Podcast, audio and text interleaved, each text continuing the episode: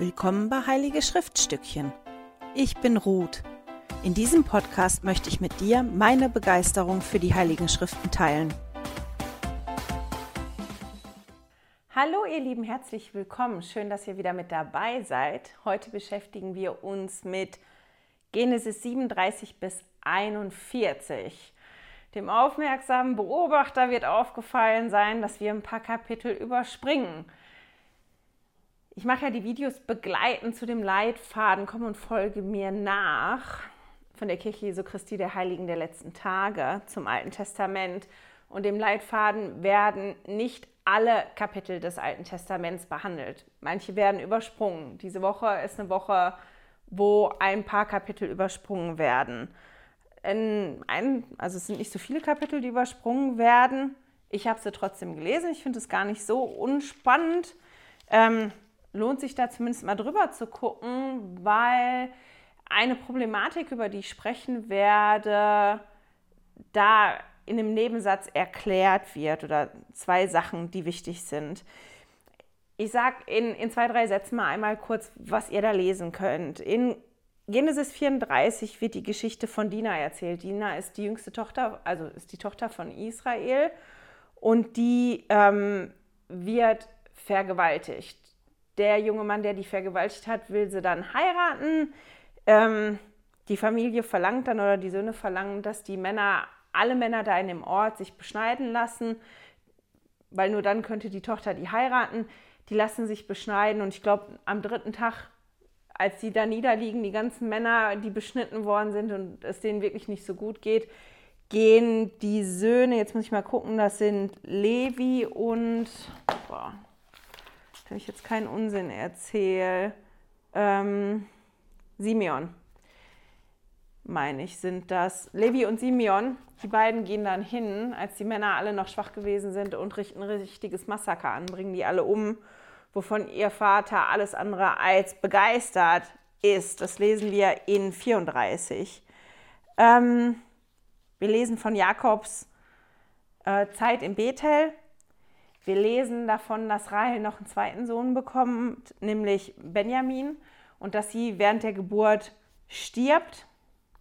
Wir lesen von Isaaks Tod und dann in Kapitel 36 von Esaus Nachkommen. Und heute möchte ich nicht einsteigen in Genesis 37, sondern in Genesis 38. Wir beschäftigen uns ja heute mit der Geschichte von Josef, die unglaublich bekannt ist. Wir beschäftigen uns mit einem Teil der Geschichte von Josef.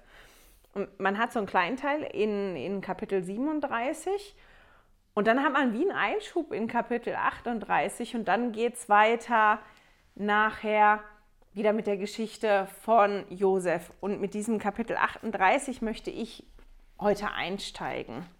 Und zwar geht es in dem Kapitel 38 um Judah und um seine Schwiegertochter Tamar. Und dieser Name ist gar nicht so bekannt eigentlich.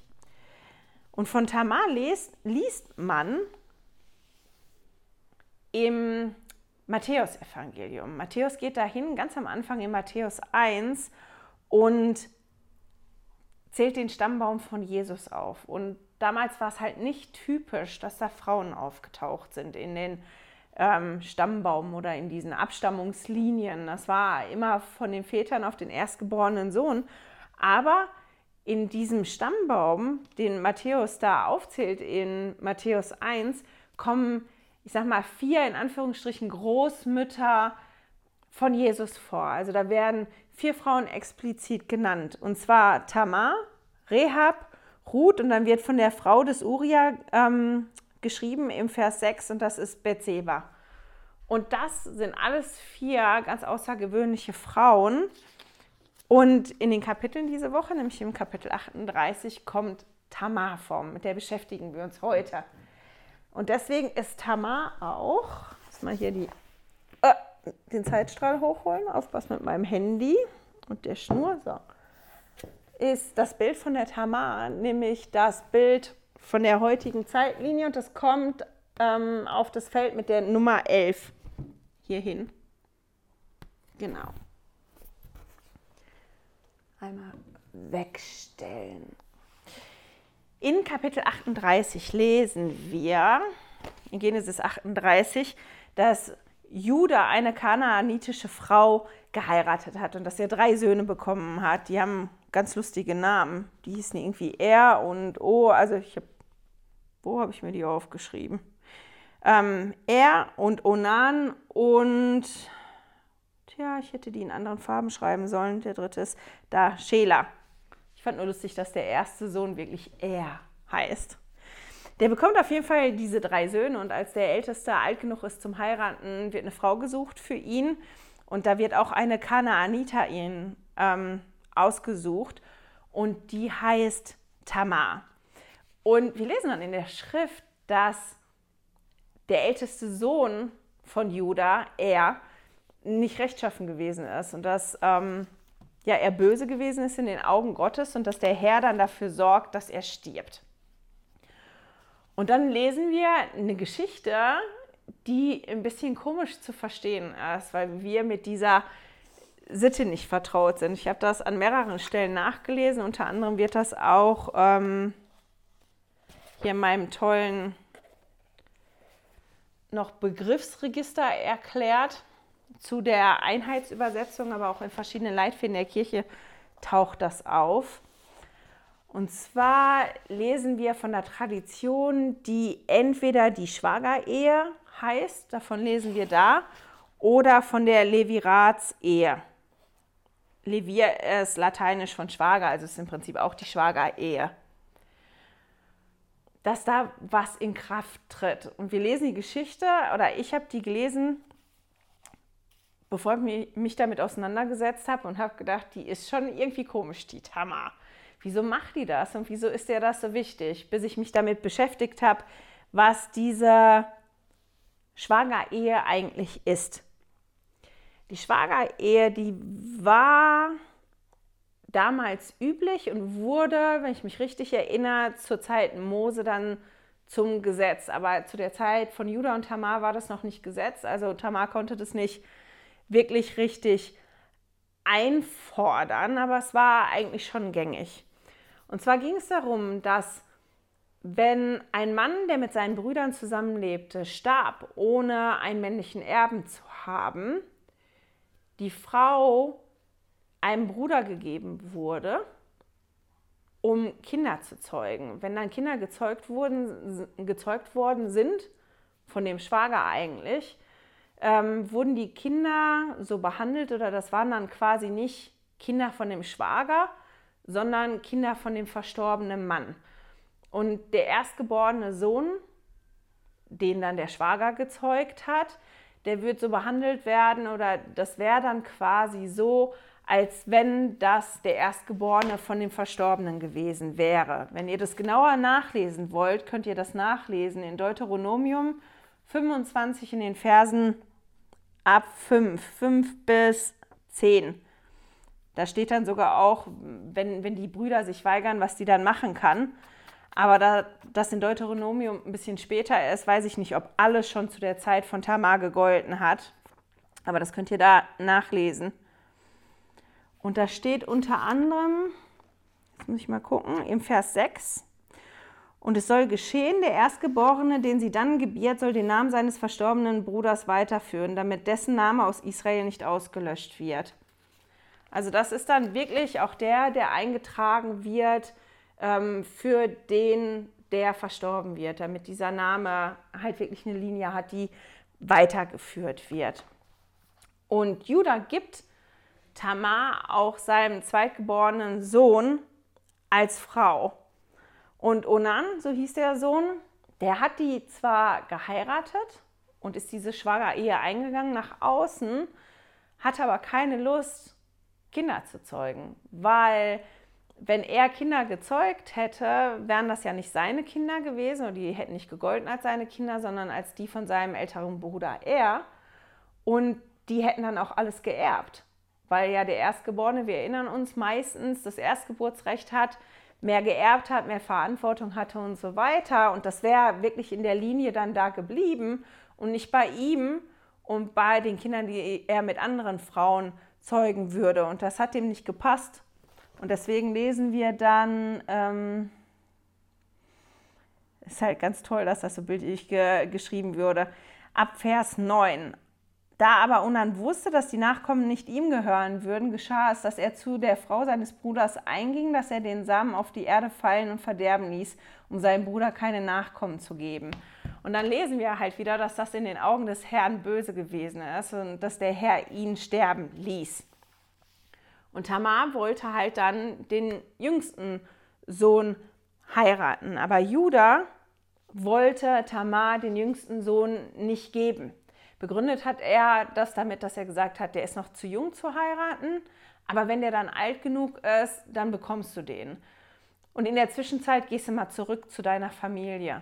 Und das ist schon sehr bedeutsam, wenn man das liest, ähm, weil eigentlich wäre Judah verantwortlich gewesen für Tamar. Tamar hat den Sohn geheiratet und ist die Witwe seines Sohnes und gehört eigentlich zu der Familie von Judah. Und damit wäre Judah verantwortlich gewesen, sich um Tamar zu kümmern. Aber er schickt die zurück zu ihrer Familie und beschließt auch für sich, dass er den jüngsten Sohn Tamar nicht zum Mann geben will, weil nicht, dass der auch noch stirbt. Also Judah gibt quasi Tamar die Schuld daran, dass seine zwei älteren Söhne gestorben sind und guckt nicht, dass das Verhalten von seinen Söhnen vielleicht daran schuld war oder was der Grund dafür gewesen ist, dass die gestorben sind. Und das, was er Tamada verweigert, ist was, worauf sie eigentlich ein Recht hat.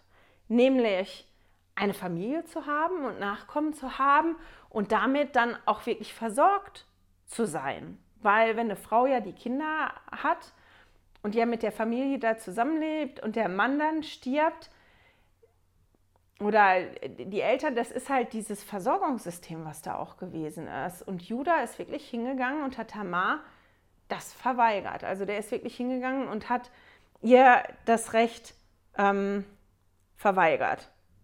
Wir lesen dann in dem Kapitel, dass Judah Witwer wird und Tamar hört das und die sieht auch, dass der dritte Sohn wirklich alt genug gewesen ist und bekommt mit, dass Judah sie nicht ruft und nicht wieder zurückholt, damit sie den dritten Sohn heiratet, sondern dass Judah das wirklich nicht vorhat. Und deswegen sieht sie, als Judah dann Witwer wird, dass es da einen anderen Weg gibt, für sie an das zu kommen, was eigentlich ihr Recht ist. Und wir lesen dann davon, dass sie sich halt verschleiert und sich an einen bestimmten Platz setzt, ganz öffentlich. Und ich finde das schon interessant. Wir erinnern uns ja da an eine andere Geschichte jetzt letztens erst, wo die Braut verschleiert gewesen ist. Und zwar so doll, dass der Bräutigam nicht erkannt hat, dass unter den Schleiern die falsche Frau war. Und zu der Zeit muss es wohl Tradition gewesen sein, dass unter anderem Bräute sich so doll verschleiert haben, aber auch Prostituierte. Und sie saß da und Judah kam halt vorbei und sah sie und ging wirklich davon aus, das ist eine Prostituierte. Und die haben dann verhandelt, wie teuer ist das, was möchtest du dafür haben. Der hat die Bezahlung nicht dabei gehabt und hat sie dann gefragt, was möchtest du denn haben in der Zwischenzeit? Und sie hat halt dann den Siegelring und die Schnur und deinen Stab, in der, die in deiner Hand ist oder der in deiner Hand ist. Also das sind wirklich Dinge, die Judah gehören und die Judah auch wieder erkennen würde. Und die ähm, bekommt sie dann. Und die beiden, die schlafen dann miteinander, ohne dass Judah erkennt, dass das seine Schwiegertochter Tamar ist. Also schon spannend, dass sie die ganze Zeit so verschleiert gewesen ist, dass er das nicht erkannt hat. Als Judah sie dann bezahlen lassen möchte durch einen Freund, der zieht dann wirklich los und sucht diese Prostituierte und fragt auch rum, wo ist denn die Frau, die da gesessen hat, wo ist die? Und die ganzen Leute sagen da, bei uns war keine, da saß keine Prostituierte, bei uns gab es die nicht, die saß da nicht. Und der ging dann zurück zu Judah und sagte, du, ich habe die nicht gefunden. Und die Leute sagen da, es gab da keine Prostituierte. Und dann hört Judah davon, dass seine Schwiegertochter schwanger ist. Und der ist wirklich wütend darüber, dass seine Schwiegertochter Hurerei betrieben hat. Und ich finde das total interessant, dass er sich das Recht rausnimmt, so wütend zu sein, dass er wirklich die Höchststrafe fordert. Der fordert, dass Tamar umgebracht werden soll. Die soll verbrannt werden. Das ist so die Höchststrafe. Dass er so empört ist über das vermeintliche Fehlverhalten von einem Mitglied seiner Familie, obwohl er sich ja auch so daneben benommen hat. Der hat Tamar eigentlich fallen lassen, er hat die zurückgeschickt zu seiner, äh, zu ihrer Familie und hat, ja, ist nicht seiner Pflicht nachgekommen, sich zu kümmern um die Witwe seines Sohnes und dass die Teil der eigenen Familie ist. Und er ist ja selber zu einer Prostituierten gegangen. Ich meine, Tamar war keine Prostituierte, aber Judah hat ja gedacht, das wäre eine Prostituierte. Also hatte der die Absicht und hat das auch gemacht und ist aber total empört über seine Schwiegertochter. Und ich, ich finde das halt schon spannend, weil man da so ein bisschen den Charakter, den Judah zu der Zeit hat, sehen kann. Und Teile davon sieht man auch aufblitzen von der Geschichte von Josef, mit der wir uns heute beschäftigen. Und wir sehen aber auch, wenn wir da nächste Woche noch weitersprechen über die Geschichte von Josef und seinen Brüdern, wie Judah sich anscheinend dann doch verändert hat. Ähm, ich mal einmal gucken, wo ich gewesen bin. Als Tamar dann abgeholt werden soll, um verbrannt zu werden, schickt die halt nach ihrem Schwiegervater und schickt die Dinge, die er ihr gegeben hat. Also den Siegelring, den Stab und die Schnur. Und Judah guckt sich die genau an und erkennt die natürlich und begreift dann, was gewesen ist. Und dann lesen wir ähm, in Genesis 38, Vers 26. Sie ist im Recht mir gegenüber, deswegen, weil sie meinen Sohn Schela, weil ich, boah, weil ich sie meinem Sohn Schela nicht gegeben habe. Wir lesen noch, dass die wirklich nur einmal miteinander geschlafen haben. Die Tamar war halt schwanger, hat Zwillinge geboren und aus dieser Reihe stammt wirklich nachher ähm, Jesus ab. Sie ist wirklich eine Vorfahrin von Jesus. Und ich finde die ziemlich beeindruckend, wenn man so ein bisschen dieses System, sich mit diesem System Schwager-Ehe auseinandergesetzt hat. Die war ja eigentlich nicht von Israel eine Abkömmling. Die war ja eine ähm, Kanaaniterin mit äh, ein bisschen anderen Traditionen und anderen Dingen, die die so gelebt haben. Und eigentlich war sie das, die die ganze Zeit die Ehre der Familie hochgehalten hat. Ich weiß nicht, ob das die richtige Formulierung ist, aber die wusste halt, wenn ich in dieser Familie bin und wenn ich das habe, das ist das, was mir zusteht. Und das ist das, ähm, wie ich dann Recht drauf habe. Und ich finde das halt toll, dass sie da auch so nachhandelt und agiert, obwohl ihr von ihrem Schwiegervater ja wirklich Unrecht getan wird. Und das, was ich auch beeindruckend finde, ist, dass sie halt weiß, was sie will. Sie weiß, was ihr zusteht, sie weiß, was sie will und sie sucht sich halt wirklich einen Weg, um, um das zu bekommen.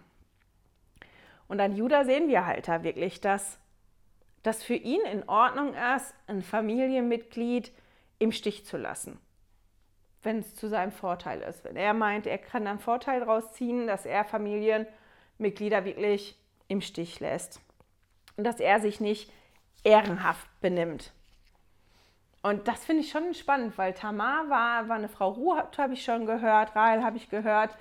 Aber Tamar war, bevor ich mich jetzt mit der beschäftigt habe, wirklich eine Frau in den Schriften, die ich persönlich nicht so auf dem Schirm hatte, die ich aber wirklich richtig spannend finde. Entschuldigung, kaum sind die Masken hier gefallen in der Schweiz, habe ich mir von meiner Freundin so eine richtig schöne dicke, fette Erkältung gefangen. Ich hoffe, meine Stimme macht mit. Heute bis zum Ende. Mm. Und als ich dann weitergelesen habe und in den Leitfäden gelesen habe, habe ich ein paar Anmerkungen gefunden zu der Geschichte von Josef, wo ich so ein richtiges Aha-Erlebnis hatte. Das ist vielleicht nicht jetzt so hochgeistig, diese Woche dieses Video, aber mir hat das wirklich geholfen zu verstehen, was da los war in der Familie und was die Problematik unter den Brüdern gewesen ist. Ich muss mal eben hier mein iPad nach vorne holen. Ich würde gerne ein Zitat vorlesen. Und zwar geht es da um den Mantel, den Josef von seinem Vater bekommen hat. Das lesen wir in Genesis 37 im Vers 3, dass er einen bunten Leibrock bekommen hat oder einen bunten Mantel bekommen hat. Und im englischen Institutsleitfaden habe ich da was Tolles zu gefunden. Das habe ich mit dem Programm DeepL übersetzt. Also es ist nicht meine Übersetzung von dem Programm, aber die ist ganz in Ordnung. Ich finde die ganz gut. Und ich lese jetzt mal einen Teil von dem vor, was ich da gefunden habe in diesem Institutsleitfaden. Und da steht unter der Frage, was war der vielfarbige Mantel, folgendes. Es ist fraglich, was Josefs Mantel eigentlich war. Das hebräische Wort bezeichnet einen langen Mantel mit Ärmeln. Das heißt, ein Obermantel, der bis zu den Handgelenken und Knöcheln reichte, wie ihn Adelige und Königstöchter trugen. Der Mantel mag verschiedene Farben gehabt haben, aber seine Bedeutung scheint über seine Helligkeit und Schönheit hinausgegangen zu sein. Ein bekannter Gelehrter schlug vor, dass es sich um eine Tunika handelte, die halt bis zu den Handflächen und Fußsohlen reichte. Die lange Tunika mit Ärmeln, die von jungen Männern und Mädchen der besseren Klasse getragen wurde. Im Falle Josef soll es sich laut Busch um das Abzeichen des Erstgeburtsrechts gehandelt haben, das von Ruben eingebüßt und auf Josef übertragen wurde. So, und an dem Punkt habe ich dann erstmal angehalten und gestoppt und gedacht, Moment mal, wieso hat Ruben sein Erstgeburtsrecht eingebüßt? Ich habe das gelesen, das habe ich aber jetzt nicht gelesen. Wo steht das? Das heißt, damit habe ich mich auseinandergesetzt. Und wir lesen dazu was an zwei Stellen, nämlich unter anderem, jetzt muss ich gucken, in Genesis 35, in den Versen 21 und 22. Und Israel brach auf und schlug sein Zelt auf jenseits von Migdal Eder. Und es geschah, dass Israel in jedem Land wohnte. Als Israel in jedem Land wohnte, ging Ruben hin und lag bei Bilha, der Nebenfrau seines Vaters. Und Israel hörte es.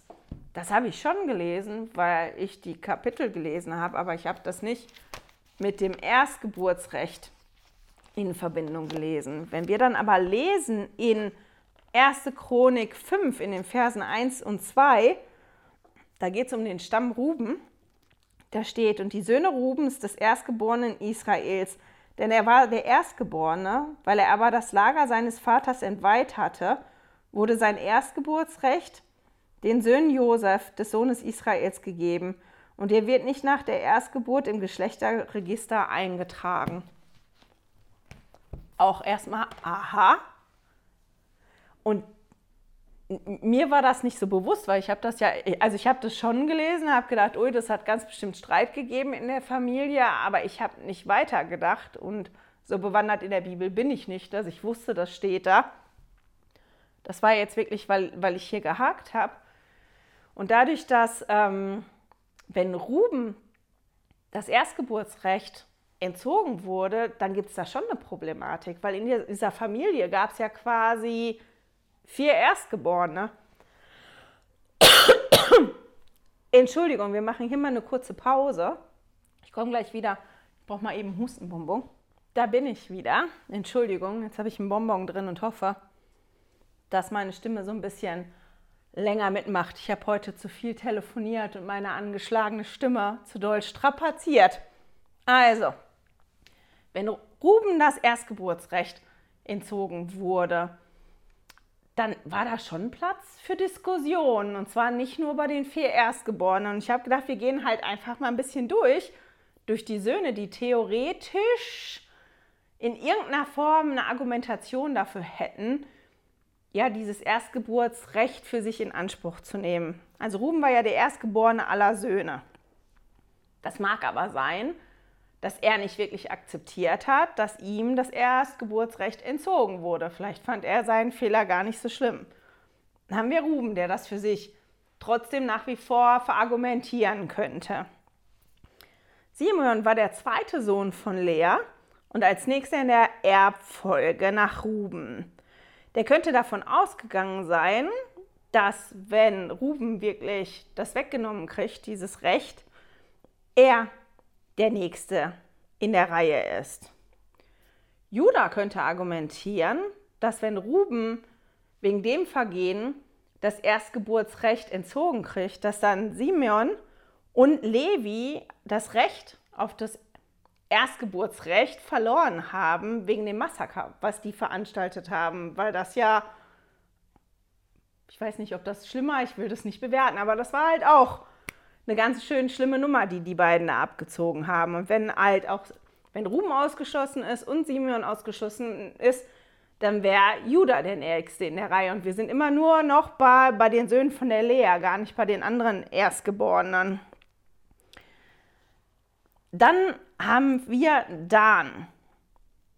So, seine Mutter galt als das Eigentum von Rahel. Also der hätte argumentieren können, dass eigentlich er Rahels Erstgeborener ist und nicht Josef. Und dann gab es Gad, der erstgeborene Sohn äh, Silpas, die auch die Nebenfrau von Israel gewesen ist und der auch argumentieren könnte, dass ähm, er ja da auch als Erstgeborener gilt. Und dann haben wir halt Josef, der der Erstgeborene Rahels war. Und wo wir lesen in, in Kapitel 37, dass der bestimmte Träume hatte, von der die Familie nicht begeistert war. Und wenn wir uns so die Situation angucken und dass dadurch, dass Ruben ausgeschlossen wurde vom Erstgeburtsrecht, da so eine Situation entstanden ist, wo genug Raum dafür gewesen ist, dass es wirklich Eifersüchteleien und, und ähm, Streitigkeiten um dieses Erstgeburtsrecht gegeben hat.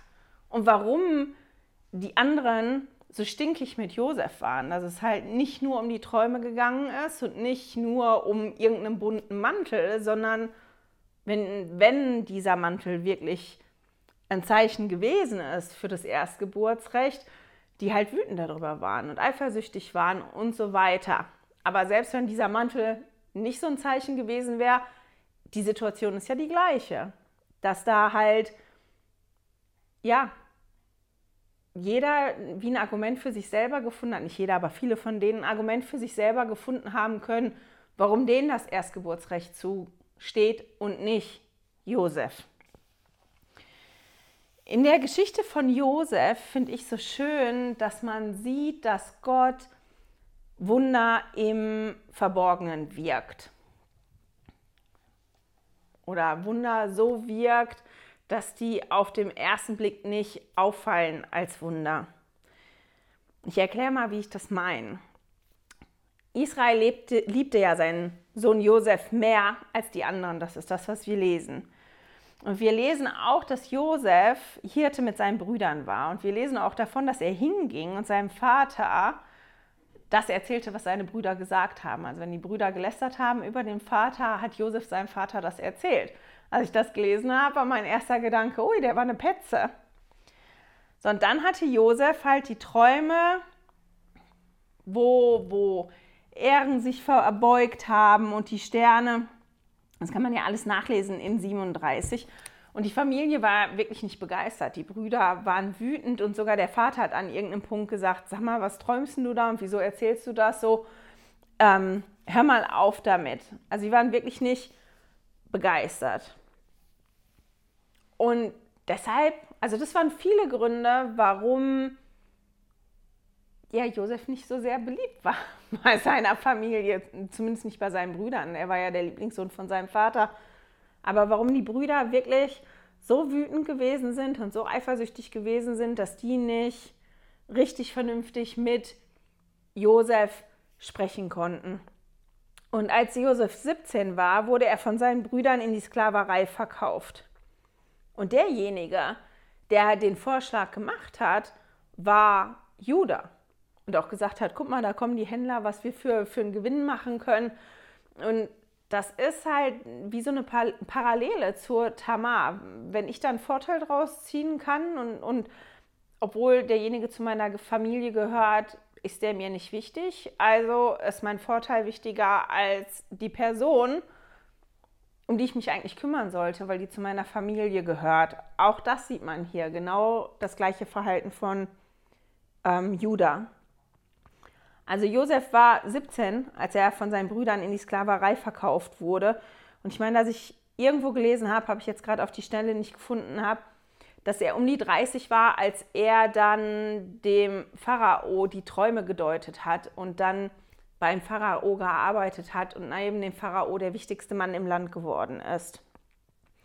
Und der Autor, oder wir lesen halt immer wieder in den Kapiteln, dass der Herr bei Josef war und dass er dafür gesorgt hat, dass die Dinge gelungen sind.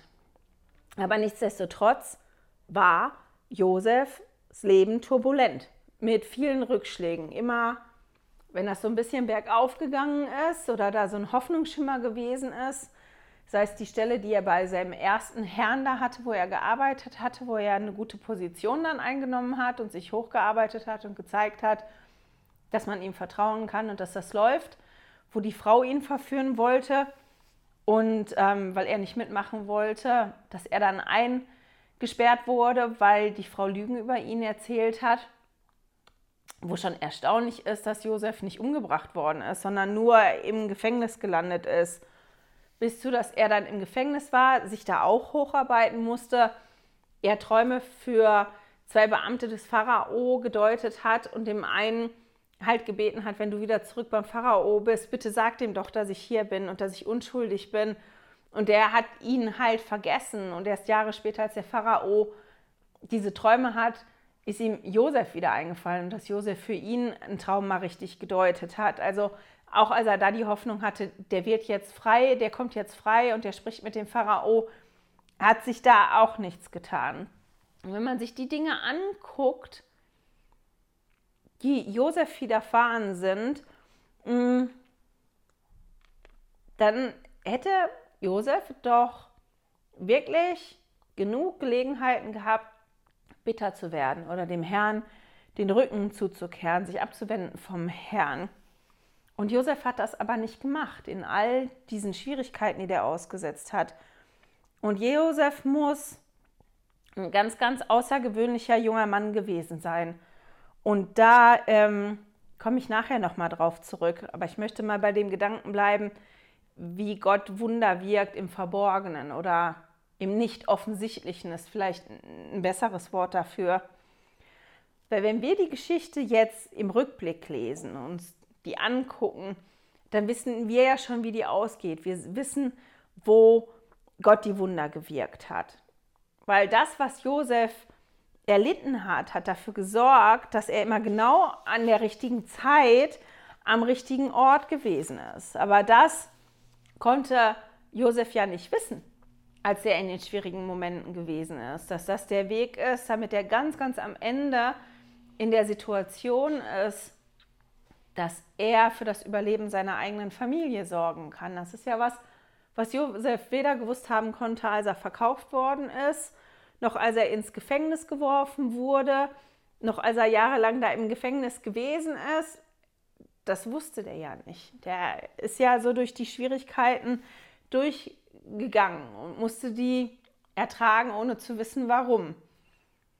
Und das, was mir halt auch wieder aufgefallen ist, ist, dass der Herr nicht hingegangen ist und Josef rausgeholt hat aus der Situation, sondern die Wunder dort gewirkt hat, wo Josef ist, weil Josef auch in diesen schwierigen Situationen ja sehr gesegnet gewesen ist. Der hm, muss mal gucken, wo das steht.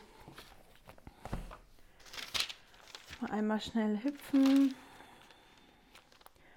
Das lesen wir in Genesis 39, Vers 5. Und der Segen des Herrn war auf allem, was er hatte. Und zwar, ähm, geht es in dem Vers darum, dass der Herr das Haus des Ägypters segnete, weil Josef in dem Haus gewesen ist. Und der Herr war halt wirklich dabei und sorgte dafür, dass da, wo Jesu, äh, nicht Jesus, da, wo Josef war, alles gesegnet wurde. Und der hat dieses Handeln vom Josef halt wirklich gesegnet. Und ich finde es halt einfach wirklich spannend, ähm, dieses zu sehen, ja, dass der Josef nicht sofort rausgeholt hat aus dieser Situation. Das hat ganz, ganz lange gedauert. Wenn die Zeitangaben von 17 Jahre und 30 Jahre stimmen, dann waren das 13 Jahre. Das war ewig lang. Also 13 Jahre so Schwierigkeiten zu haben immer wieder und unverschuldet. Der ist unverschuldet verkauft worden in die Sklaverei, der ist unverschuldet im Gefängnis gelandet. Und dass der Herr dort aber wirklich seine Wunder gewirkt hat und wirklich bei Josef gewesen ist. Und das hat mir halt gezeigt, wie wichtig das ist, mm, eine gute Beziehung zum Vater im Himmel zu haben. Weil ich habe mir wirklich Gedanken darüber gemacht, wie konnte Josef das so gut aushalten? Warum hat er dem Herrn sich nicht abgewendet vom Herrn in der ganzen Situation, wie, wie, ja, in der er gewesen ist? Was für Fähigkeiten hat er gehabt? Und wie kann man diese Fähigkeiten entwickeln? Und Josef hat für mich halt wirklich die Fähigkeit gehabt, ähm, ja, oder der hat eine positive Einstellung gehabt, weiterzumachen. Das ist ein bisschen ähm, dieser eine Spruch, dass wenn man eine Zitrone hat, man sich entweder beschweren kann oder aufregen kann darüber, dass die so fürchterlich sauer ist oder dass man aus der Zitrone eine Limonade macht. Und Jesus, äh, warum will ich immer Jesus sagen, zu Josef heute, dass Josef halt wirklich zu dem Typ Mensch gehörte oder dass er zu den Menschen gehört, die in der Lage sind, aus diesen Zitronen Limonade zu machen, die er hatte. Und ich habe mich dann halt gefragt, wie entwickelt man denn so eine Fähigkeit? Wie entwickelt man so ein Vertrauen und so eine speziell positive Einstellung und eine bestimmte Art und Weise mit Schwierigkeiten umzugehen. Und mir ist da eine Ansprache eingefallen von Elda Uchtdorf von der letzten Generalkonferenz, nämlich die Ansprache tägliche Wiederherstellung. Da mal eben schnell reingehen. Und wir haben so eine Mini-Studiengruppe, ich und ein paar andere großartige Frauen aus ähm, meiner Gemeinde, so eine ganz kleine, aber feine Studiergruppe, wo wir zusammenarbeiten mit ähm, einer Studiengruppe oder wir folgen einer Studiengruppe auf Instagram, Inklings. Das ist ganz toll. Und wir haben uns halt beschäftigt in, in unserer Mini-Studiengruppe mit der Ansprache. Und in der Ansprache spricht Ulda Uchtdorf unter anderem von zwei Sachen.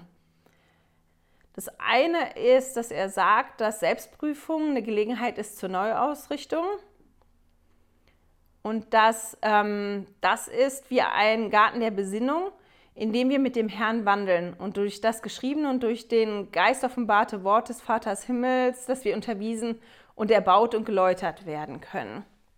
Und dann spricht er noch von ähm, einer Zeit des Aufatmens. Er sagt dann, wir brauchen die beständige tägliche Einwirkung himmlischen Lichts. Wir brauchen Zeiten des Aufatmens, Zeiten der persönlichen Wiederherstellung. Fließendes Wasser kann nicht lange unrein bleiben. Unsere Gedanken und Taten reinzuhalten, müssen wir in Bewegung bleiben. Und wir haben uns dann vorgenommen, zu probieren, diese zwei Aspekte umzusetzen. Das eine wirklich, nennen das jetzt mal, oder wir haben das genannt, diesen Spaziergang mit Gott im Garten und das andere ist diese Zeit des Aufatmens, dass wir uns wirklich vornehmen, die nächsten zwei Wochen in unserem Alltag Zeiten des Aufatmens zu finden und aber auch Zeit für den Spaziergang mit Gott. Ganz bewusste Zeit mit Gott in unserem Alltag. Und wir haben dann verabredet, dass ich nach einer Woche ungefähr mal nachhake, wie läuft's, was hattet ihr für Ideen und wir so Ideen austauschen. Und es war total spannend zu sehen, dass wir alle relativ ähnliche Schwierigkeiten hatten.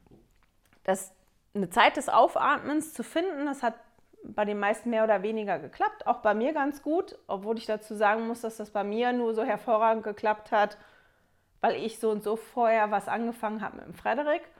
Wir machen vorm Einschlafen ähm, eine 5-Minuten-Meditation zusammen und eigentlich wollte ich mich mittags immer hinlegen für eine halbe Stunde, um, um wirklich runterzukommen und so eine Pause zu haben und wirklich aufzuatmen oder draußen zu sitzen in der Sonne oder so. Und das war dann schon schwieriger, weil wenn man so richtig drin ist im Alltag, diese Zeit des Aufatmens wirklich bewusst einzuhalten und sich diese Zeit zu nehmen, obwohl man gerade so im Rutsch ist, war halt auch nicht ganz so einfach. Aber das, was für mich schwierig gewesen ist und auch für die anderen bei mir in der Studiengruppe, war dieser Spaziergang mit dem Vater im Himmel. Diese ganz bewusste Zeit mir zu nehmen, jeden Tag, um ja, Zeit mit Gott zu verbringen. Sei es ein Gebet oder ein Gespräch oder keine Ahnung. Ähm, das war halt wirklich schwierig und ich habe mitgekriegt, dass ich ziemlich frustriert bin. Deswegen.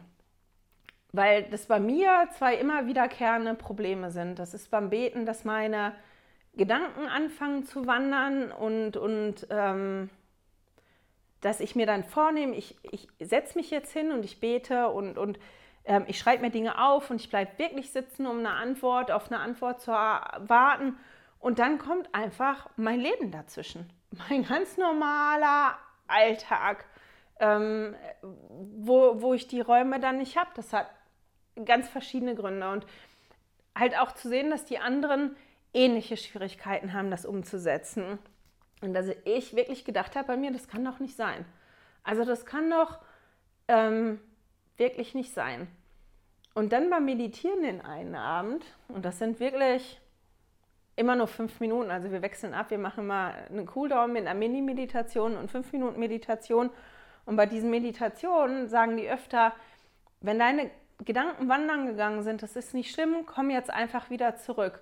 Und das eine Mal bei der Meditation habe ich gedacht, ja, das ist halt nicht nur mein Problem bei der Meditation, sondern das ist ja auch mein Problem, wenn ich bete, dass ich einfach bete und ich kann sogar laut sprechen, meine Gedanken fangen an zu wandern. Und statt zu probieren, das vielleicht besser für mich ist, statt zu probieren, dagegen vorzugehen und mich zu zwingen, total anders zu sein, als ich im Moment bin, mit dem umzugehen, was ich habe. Das ist im Moment die Situation. So, so bin ich jetzt gerade. Das mein Problem, wenn ich das überhaupt als Problem sehen will. Vielleicht muss ich das anders angucken, dass das gar kein Problem ist, sondern dass das jetzt gerade so ist und dass, wenn, wenn ich bete, das vielleicht nicht unbedingt Gebete sein müssen, wo ich jetzt eine halbe Stunde sitze und ganz, ganz intensiv bete, sondern wenn ich diese Gedanken habe, die ich dann mit Gott teilen will, dass ich die teilen kann. Und dass meine Gedanken dann auch wandern können. Und mir kommen da manchmal die großartigsten Ideen, Dinge, die ich sonst vergessen hätte oder die mir so nicht aufgefallen wären. Und dann, wenn ich aber wieder was sagen will zum Vater im Himmel, ich das ja trotzdem sagen kann. Ohne, oh ja. Und dass ich wirklich hingegangen bin und dem Vater im Himmel jetzt gesagt habe, du Vater im Himmel, das ist eine Art und Weise, wie ich das jetzt ausprobieren möchte.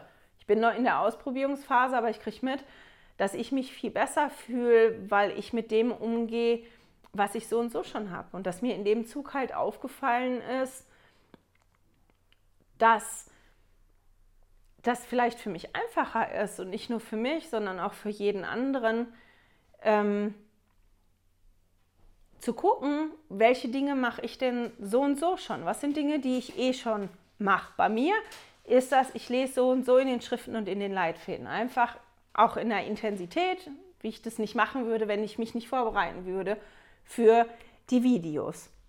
Und das ist was, was ich so und so mache und wo ich eigentlich ja Zeit mit Gott verbringe. Ich lese ja in den Schriften, ich studiere die Schriften. Das wird ja immer gesagt. Wieso habe ich das vorher nicht gesehen, dass das eigentlich so und so schon Zeit ist, die ich mit Gott verbringe? Und warum ist mir vorher nicht aufgefallen, dass ich in den letzten Wochen und Monaten total viele Antworten auf Probleme und Fragen in den Schriften gefunden habe oder dass mir Dinge klar geworden sind, die mir vorher überhaupt nicht klar gewesen sind durch das Schriftstudium.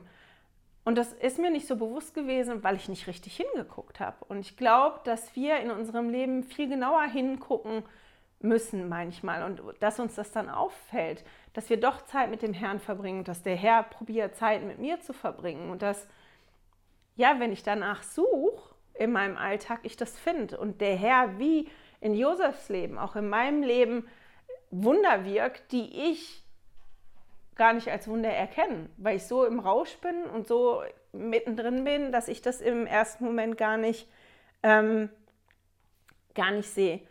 Und in der Ansprache von Elder Uchdorf spricht er halt da, davon, dass diese ähm, tägliche Erneuerung halt ein Prozess ist, der immer wieder stattfindet. Das ist ja täglich.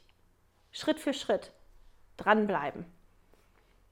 Und das war total lustig, weil wir wussten, dass wir für die Studiengruppe ähm, halt über die Ansprache sprechen und eine, die teilnimmt in der Studiengruppe, ist Lehrerin in der FAV-Klasse und die hatte den Sonntag vorher Klasse über genau diese Ansprache. Und ich saß dann in ihrer Klasse und ich hatte die Ansprache gelesen, ich habe diese Institutsfeierzeit gehört darüber und hatte so meine Gedanken und dann stand diese tolle Frau vorne und hat Klasse gegeben und ist in eine total andere Richtung gegangen, als ich das gefühlt habe, was ich da so für mich rausgeholt habe.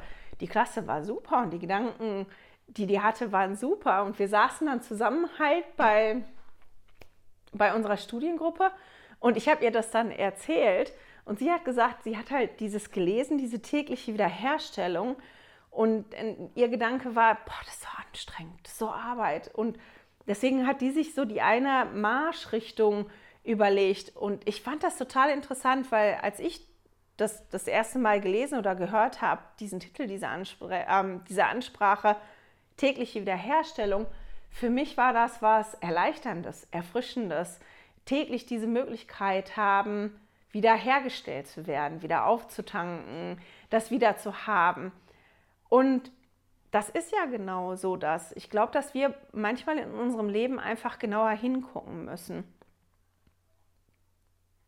um zu sehen, dass der Herr wirklich Wunder wirkt und dass diese Wiederherstellung, diese tägliche, obwohl das Arbeit ist, das ist Arbeit, immer wieder die gleichen Dinge zu machen, um dran zu bleiben und immer wieder das zu machen und immer wieder das zu machen, ähm, das ist eine gewisse Form von Arbeit aber wenn wir das so täglich machen, dass das halt dann doch auch eine Erfrischung und Erleichterung sein können, kann, wenn wir da hingucken. Hm. Jetzt einmal gucken. Und wenn wir halt täglich arbeiten daran und täglich ähm, ja, unser Bestes geben, täglich unsere Schritte gehen und täglich uns, ich weiß nicht, wie hat er das oben gesagt, ähm, uns mal selbst überprüfen, dass wir halt dann wirklich weiterkommen und in diesem Prozess eine ganz wunderbare Beziehung zum Vater im Himmel aufbauen können. Und dann auch mal mutig zu sein oder ehrlich mit sich selber zu sein, weil ich festgestellt habe, das, was wir uns vorgenommen haben bei der Studiengruppe oder das, was ich mir vorgenommen habe, dann ganz explizit danach, wie ich damit umgehen will, dass das für mich in dem Moment schon zu große Schritte gewesen sind. Und dieses, dass ich dann innegehalten habe und gesagt habe, das frustriert mich jetzt gerade und das kann doch nicht sein, dass ich nicht in der Lage bin, es umzusetzen, ehrlich mit mir selber zu sein, ja, mich selbst zu überprüfen und mich dann neu auszurichten und festzustellen, nee, den Schritt, den du jetzt machen wolltest, der war zu groß. Und weil der zu groß war, hat es nicht funktioniert. Und deswegen hat dich das frustriert und dich nicht im ersten Moment nicht weitergebracht. Und dass ich festgestellt habe, ich muss kleinere Schritte gehen. Meine täglichen Schritte der Wiederherstellung müssen viel, viel kleiner sein, damit das funktioniert für mich. Und dass mir das halt wirklich hilft, eine Beziehung zum Vater im Himmel und zu Jesus aufzubauen. Und dadurch, dass ich eine Beziehung zu den beiden aufbaue, ich auch Vertrauen zu den beiden aufbaue. Und dass das diese Dinge sind, die mir dann helfen, mich in schwierigen Situationen zu tragen. Dass ich den Vater im Himmel und Jesus schon besser kennengelernt habe und dass ich darauf vertraue, dass die beiden mein Bestes wollen. Dass ich nicht nur an Gott und an Jesus glaube, sondern anfange, den beiden auch wirklich zu glauben und zu vertrauen. Und dadurch meine Beziehung ja dann auch immer schöner und immer besser wird. Und dass mir das wirklich hilft, ähm, mich, ja, mich zu verändern, ist falsch. Ich wollte jetzt wirklich sagen, mich zu verändern.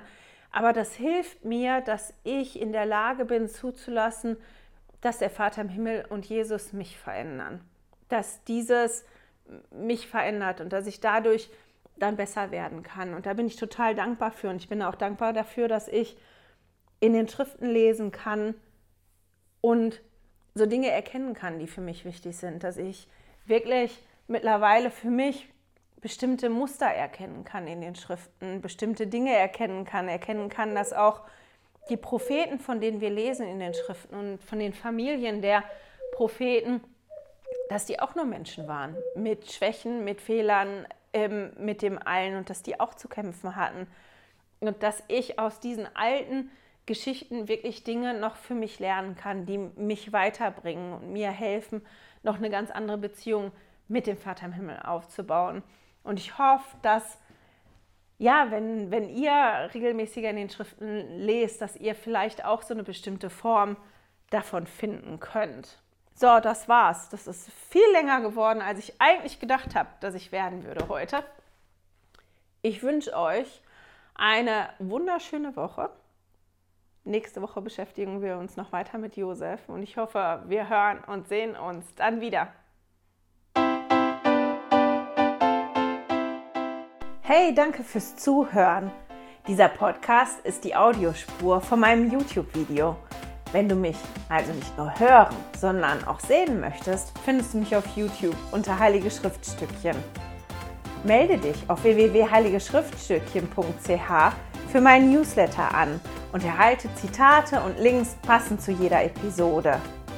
Außerdem findest du mich auf Facebook und Instagram, auch unter Heilige Schriftstückchen. Auf Instagram allerdings mit UE statt mit Ü.